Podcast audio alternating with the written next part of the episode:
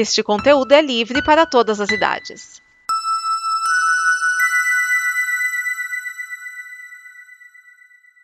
Obrigado por dar play neste programa. Em nome das pessoas que o fizeram, peço que você expresse sua opinião nos comentários e considere nos apoiar na campanha de apoio, seja no Apoia-se ou no PicPay.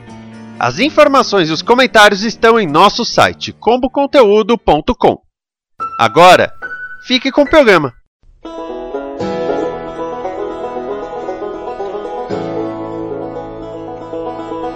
Bom dia, boa tarde, boa noite, pessoas. Aqui é Thiago Miani e esse é o prólogo. E hoje nós falaremos sobre Fate, a saga Wings.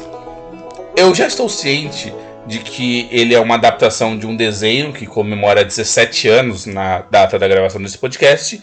E por conta disso eu vou dedicar 5 minutos no final a falar dele como adaptação da obra original.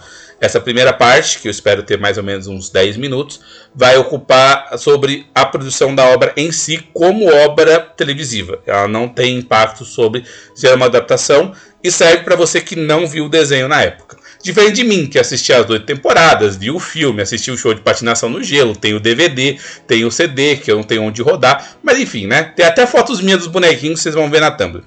Além disso, esse programa faz par um, um fala série que vai sair posteriormente explicando sobre o desenho.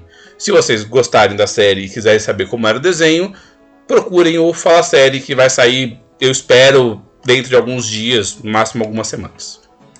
A série começa com um velhinho que vai verificar as cabras dele, percebe que uma tá fora lá do, do espaço que ele tá. Ele passa por um efeito em CG de uma barreira e é atacado por um monstro e cortado em pedacinhos. E com 5 minutos de programa e um grito alto pra caralho do monstro, você percebe que é uma história de terror. É estranho, né?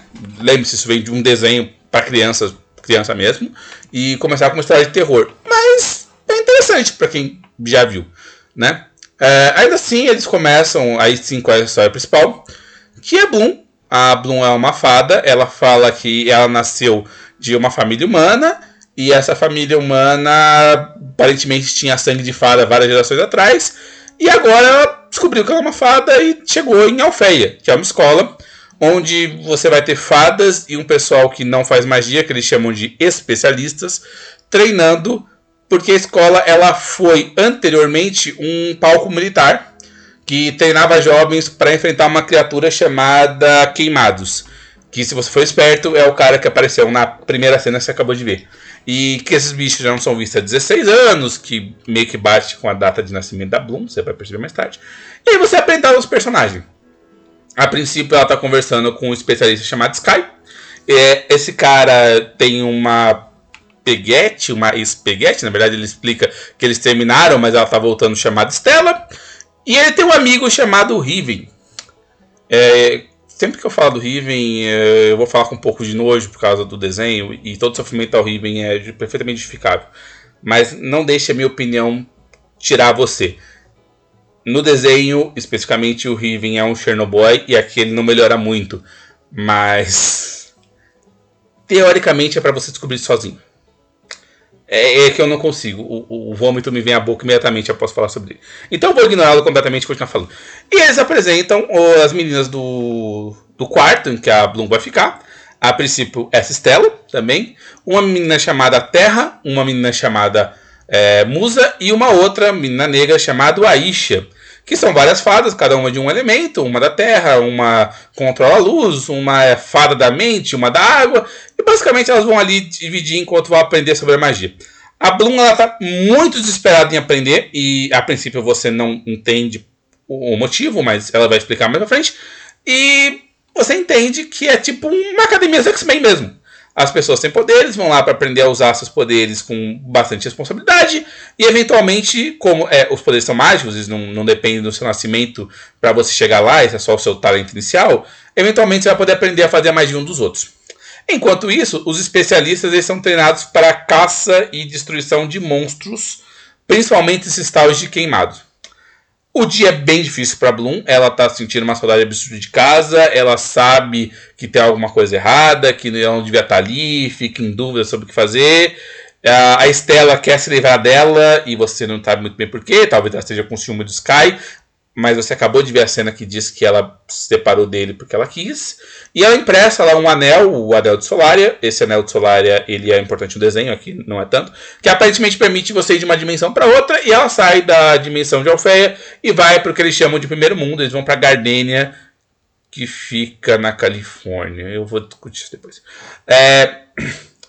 E chegando lá, ela é atacada por um tal de Queimados. A diretora da escola, a diretora Farah Downing, que é a Faragonda, é, ela chega e ajuda e salva. E no final das contas, não consegue escapar, mas perde o anel.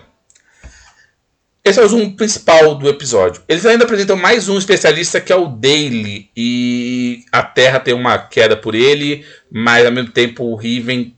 Oh, desculpa, passei mal. É, fala que ele é gay e tal, e enfim. E a Musa, ela vê ali um cara que ela acha interessante também e dá todo a entender que é um, um, personagem que vai ficar com ela, que é o Sam. Mas enfim, não, não entra nesse aspecto no primeiro episódio. Estruturalmente, o episódio é uma apresentação de personagem. Ele é muito pouco focado em contar a história do próprio seriado. Ele é um seriado de terror, você sabe. Esses são os seus personagens que você vai ter que acompanhar. Ele apresentou razoavelmente todo mundo. Ele coloca uns personagens assim meio avulsos. Mas você com 5 minutos você percebe exatamente quem é protagonista, quem é coadjuvante. Você entende o que está acontecendo. E nesse ponto ele é muito bom. Ele é um episódio que se propõe a contar uma história e que ele vai contar essa história com relativa facilidade. E assim, a não ser que seja uma pessoa muito desligada e, sei lá, você não bote a legenda, ou você coloca a legenda e não consiga ler os textos, porque várias vezes durante o episódio eles estão conversando pelo celular, é, você talvez perca alguma coisa. Mas no geral, a história é simples, dá para compreender, dá para entender que está acontecendo alguma coisa, e para piorar, ainda encontram um cadáver lá do, do, do fazendeiro e percebem que alguma coisa grande tá para surgir, vai matar todo mundo, e é a hora que, eles, que os caras ficaram treinando terem a oportunidade de mostrar para que eles fizeram o treinamento todo. Tá certo? É interessante, é bacana. Eu assisti até o final. É, eu tô gravando isso depois do final e tá, dá uma melhorada mais pra frente. Mas assim, se eu fosse levar só por isso, ela seria uma série bem genérica, tá? Ela tá no nível tipo, o que eu faria se eu tivesse direito de Harry Potter e fizesse uma série para jovens que se acham adultos. Ele tem muito palavrão, ele tem muita referência sexual. Você talvez não esteja acostumado, principalmente se você veio com a cabeça do desenho e no desenho isso não importava tanto assim. Então, tipo assim, é aquela coisa tipo, você massa velho. Mas é bacana, dá para assistir é interessante, só não assista com uma criança. Ela não vai gostar, não vai achar. E a mixagem de som tá meio esquisita. Tem horas que o som sobe muito e horas que o som fica baixo, tá? Mas isso é o único problema técnico. Na parte resto é bem legal.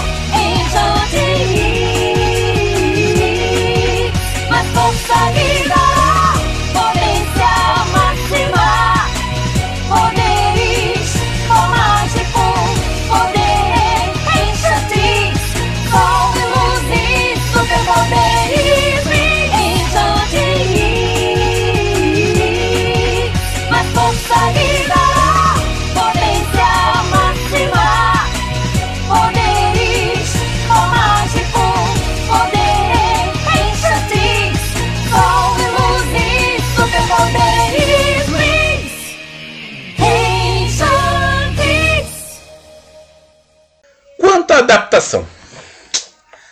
Aí a porca torce o rabo. Seguinte, lembra que eu falei que ele veio em desenho de criança? Então essas coisas adultas e palavrão e, e pessoa namorando e falando que o cara vai bater punheta lá no primeiro episódio, ele destoa muito, mas muito do tom. Tipo assim, não é que ele destoa do tom do estilo, ah, é um mesmo personagem de uma história mais adulta onde pode falar palavrão. É outro personagem. De fato, se você for comparar ao pé da letra a personalidade dos personagens protagonistas, eles não casam. Tipo assim, tá, a Bloom tem mais ou menos uma personalidade parecida, ela é muito mais medrosa e muito menos feliz do que ela é no, na série original. Para começar, na série original, eu já sabia desde o começo que ela era adotada. No primeiro episódio, eu falo: Não, você é adotada. Eu te, o pai dela é um bombeiro. Eu te encontrei no incêndio. Você sobreviveu a esse incêndio. Eu te adotei. E você é um milagre para mim. Nessa, a garota milagrosa, porque ela tinha um problema de sopro quando era bebê. E depois ela foi substituída. Foi, literalmente, pegaram o bebê do casal. Sei lá, queimaram e colocaram ela no lugar. E tipo assim, ela não sabia, os pais não sabiam que ela era adotada. Ela descobre no primeiro episódio oh meu Deus, isso é o fim do mundo. Então não é o mesmo personagem. A, a Stella, a versão dela em desenho é uma pessoa fútil, mas é uma pessoa feliz. Ela tem literalmente uma música chamando, chamada Vida de Star, que fala que quando ela sorri, o mundo se ilumina. Essa é uma sociopata. Ou pelo menos ela finge ser uma sociopata. Depois você vai entender porquê, mas ela finge ser uma sociopata. É muito esquisito. É a personalidade que a Mitzi teria. E a Mitzi é a coadjuvante da coadjuvante. É muito estranho, porque como tem oito temporadas do desenho, o desenho tem personagem pra cacete. Eles não só cortaram um monte de personagens, substituíram um pelo outro, inclusive fizeram whitewash. A Flora Fernandes virou a Terra e é feita por uma atriz branca gordinha, whitewash mesmo, entendeu? Mas eles também pegaram os personagens muito, sei lá, tudo bem, eu concordo. Por ter muitos personagens em oito temporadas, é óbvio que eles tinham que cortar alguém.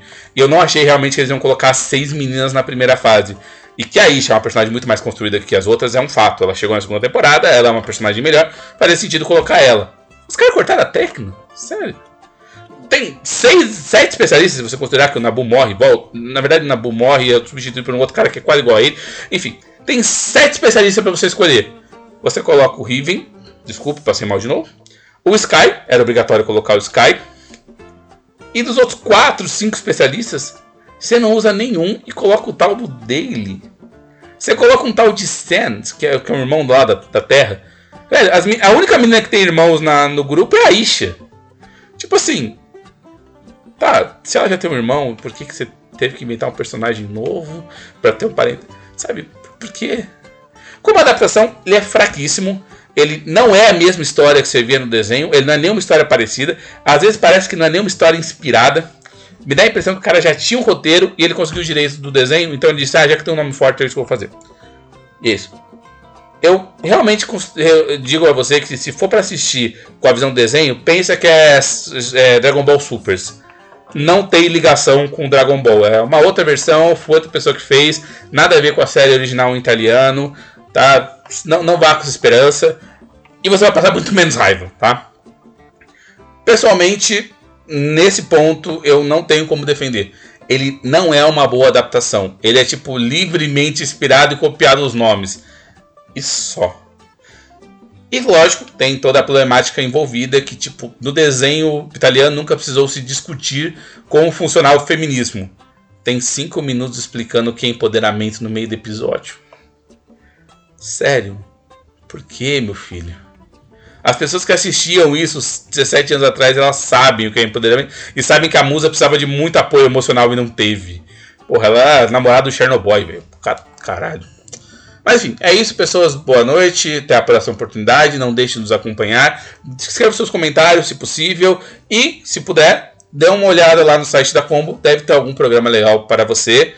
E não se esqueça de nos ouvir no Fala Série sobre o Wings Club e o desenho, onde a gente vai falar das oito temporadas. Valeu e até mais.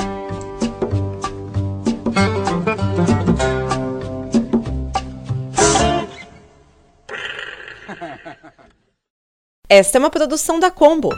Confira todo o conteúdo do amanhã em nosso site comboconteúdo.com.